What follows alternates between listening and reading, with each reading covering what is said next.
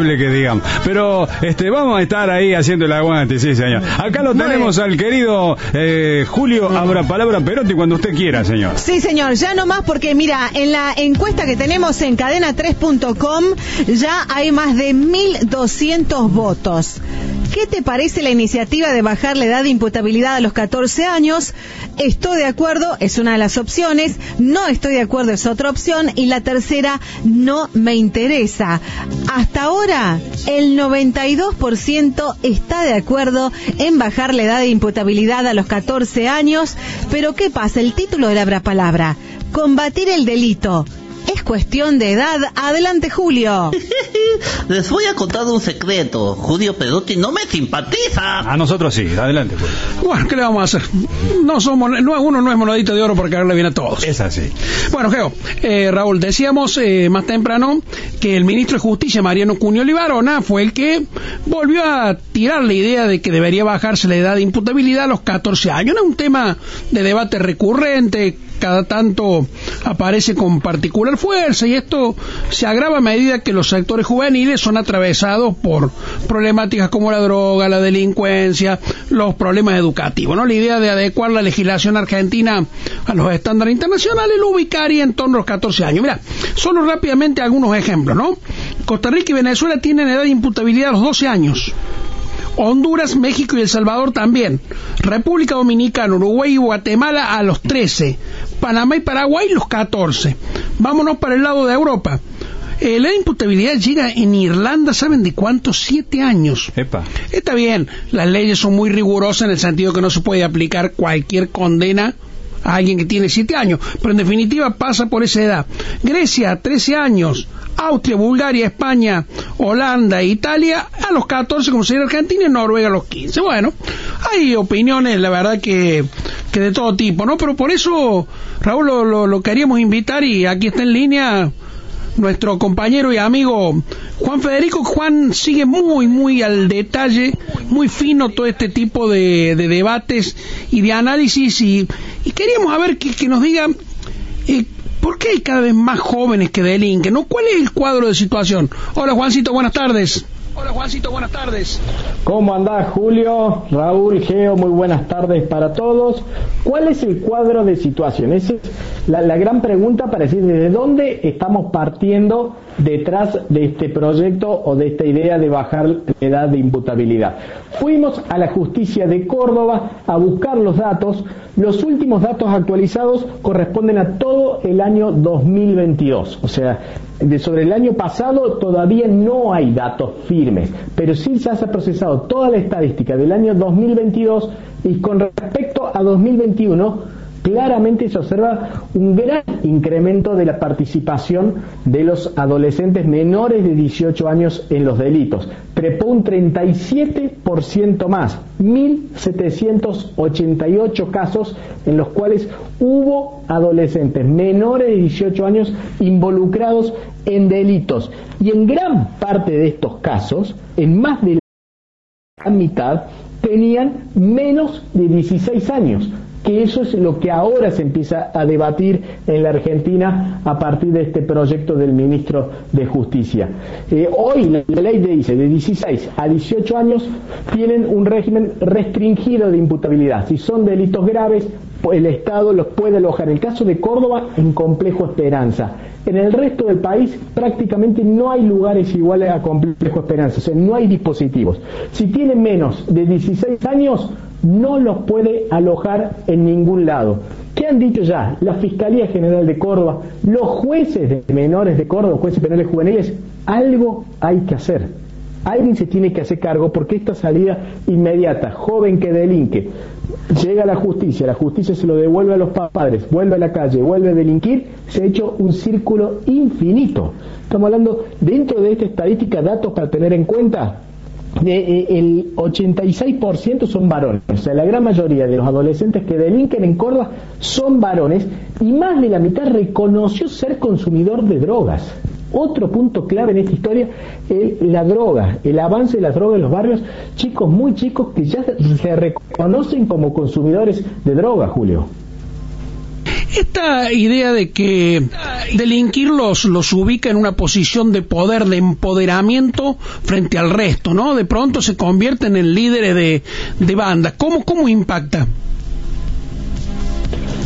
Bueno, es justamente lo que los jueces están viendo. Dice, ya no tenemos los chicos de antes, chicos que por alguna travesura o en caso excepcional delinquían, sino que son chicos que están siendo criados en entornos donde se advierte claramente que viven en una cultura del delito donde ellos ya son hijos de generaciones que están dentro de esta cultura del delito, donde ya no ven mal de delinquir, sino que justamente pertenecer a una banda, pertenecer a una pandilla, mostrarse en una, en una foto en las redes sociales con una moto robada o directamente con un arma de fuego, es lo que le da su identidad. Por eso es donde digo, donde hay que trabajar, que es más allá de encerrar o no a un chico, sino cómo hay que trabajar con estos chicos porque definitivamente si la justicia los atrapa 14 años delinquiendo y los devuelve a su familia, los devuelve a la misma cultura del delito mm. donde se sigue reproduciendo, insisto, este círculo infinito. Juan, uno se pregunta si después de los 14 no pasará un tiempo y habrá que pensar en los 12, 13 años, no lo sé, digo, eh, viendo cómo se está desarrollando esto, qué impacto tienen grupos familiares que no están consolidados, padres que no son capaces de, darle la contención, si a lo mejor dentro de un año o dos estamos discutiendo lo mismo, pero con menor edad. ¿Cuál, es tu mirada sobre esto? Sobre esto. Bueno, el otro día justamente hablaba con una jueza penal juvenil de Córdoba de muchísima experiencia y ella me decía lo mismo. La clave es qué hacemos una vez que nos hacemos cargo de estos chicos. ¿Para qué le vamos a bajar la edad de imputabilidad? ¿Para qué? O sea, si hoy a Complejo Esperanza lo transformamos prácticamente en una cárcel, donde ya los chicos a los 16 años se empiezan a comportar como si fueran jefes de pabellones, donde intentan ingresar drogas, donde intentan someter a otros jóvenes, esto de hacer un sistema de rehabilitación socioeducativo no está funcionando. Entonces, bajar esa edad y solamente ingresar chicos, cada vez más chicos, a ese sistema, no vendría a cumplir el objetivo. Si le vamos a hacer a los 14 años, a los 12 o a los 10 años, de acuerdo a cada país de América Latina, la pregunta importante es, ¿qué va a ser? ¿Cuál, cuál va a ser el abordaje del Estado para esos jóvenes. Lo importante es que el Estado sí se haga cargo y no que se siga lavando las manos diciendo no, no podemos hacer nada, que vuelvan a las casas. No, claro, sí se e- tiene que hacer cargo, pero eh, sí. Sí, ese es el punto, porque algo hay que hacer. No puede ser que niños, porque son niños a quienes les han robado la infancia por la droga, por una situación socioeconómica realmente complicada, pero son niños que están delinquiendo y muchas veces los están usando desde las distintas bandas narcos, por ejemplo, para que estos chicos delincan. O sea, algo hay que hacer. Una opción es bajar la edad de imputabilidad, pero obviamente si bajás la edad de imputabilidad, tenés que tener algún sistema alguna forma para que esos niños después puedan reinsertarse en la sociedad y no volver al núcleo también al cual del cual han salido, ¿no? Porque digamos, eh, hay una situación familiar que obviamente si estos chicos están delinquiendo es porque la familia no los está conteniendo. Exactamente, perdón Juan, eh, eh, es más fácil enunciarlo que ejecutarlo, pero concretamente ese niño tiene que entender que entre la cultura de la delincuencia y la cultura del estudio y la cultura del trabajo, tiene que haber un premio para el que se dedica a estudiar, para el que se dedica a trabajar. El problema es que nuestra sociedad y los políticos no le están dando un premio, un incentivo a los jóvenes en general y mucho menos a esos jóvenes vulnerables que encuentran una salida rápida en la venta de droga, en robar.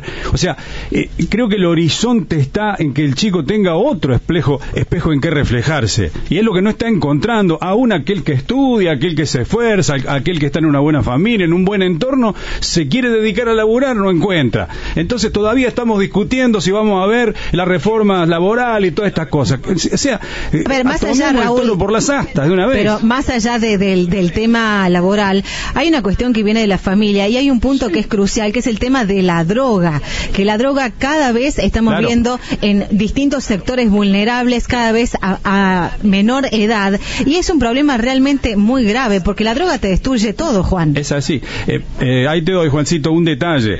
Eh, uno podría pensar, bueno, che, ¿qué pasó con este pibe de 13 años? Vamos a ver quién es el padre. Capaz que ni padre tiene. O que el padre ha muerto, o está preso. Eh, ¿Viste cuando dicen no tiene abuela? Bueno, estos chicos no tienen ni abuela, ni padre, ni hermanos, ni tíos, ni mentores, ni esperanzas, ni nada. Si los tienen también, están en una misma situación compleja, de la cual tampoco pueden salir, porque quizás estos niños son hijos de padres que también están en la droga Obvio. o que también están en la... Y el niño aprende eso. Tal cual. Juancito, cerralo.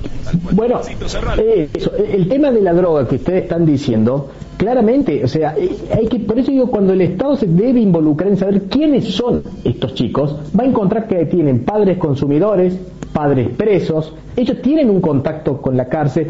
Hay que desmitificar el tema de la cárcel. La cárcel ya no disuade a los que se crían en la cultura del delito. La cárcel pasa a ser un horizonte más. Y esa palabra que vos dijiste recién, Raúl, justamente, horizonte. Cuando no hay horizonte, la droga es la única realidad permanente. El delito es la realidad permanente porque el mañana es muy cortito, es muy chiquito y está muy cercano y no hay un horizonte. ¿Por qué hay generaciones que no tienen horizontes? Yo creo que ahí tenemos una de las preguntas claves para empezar a resolver un poco la cuestión.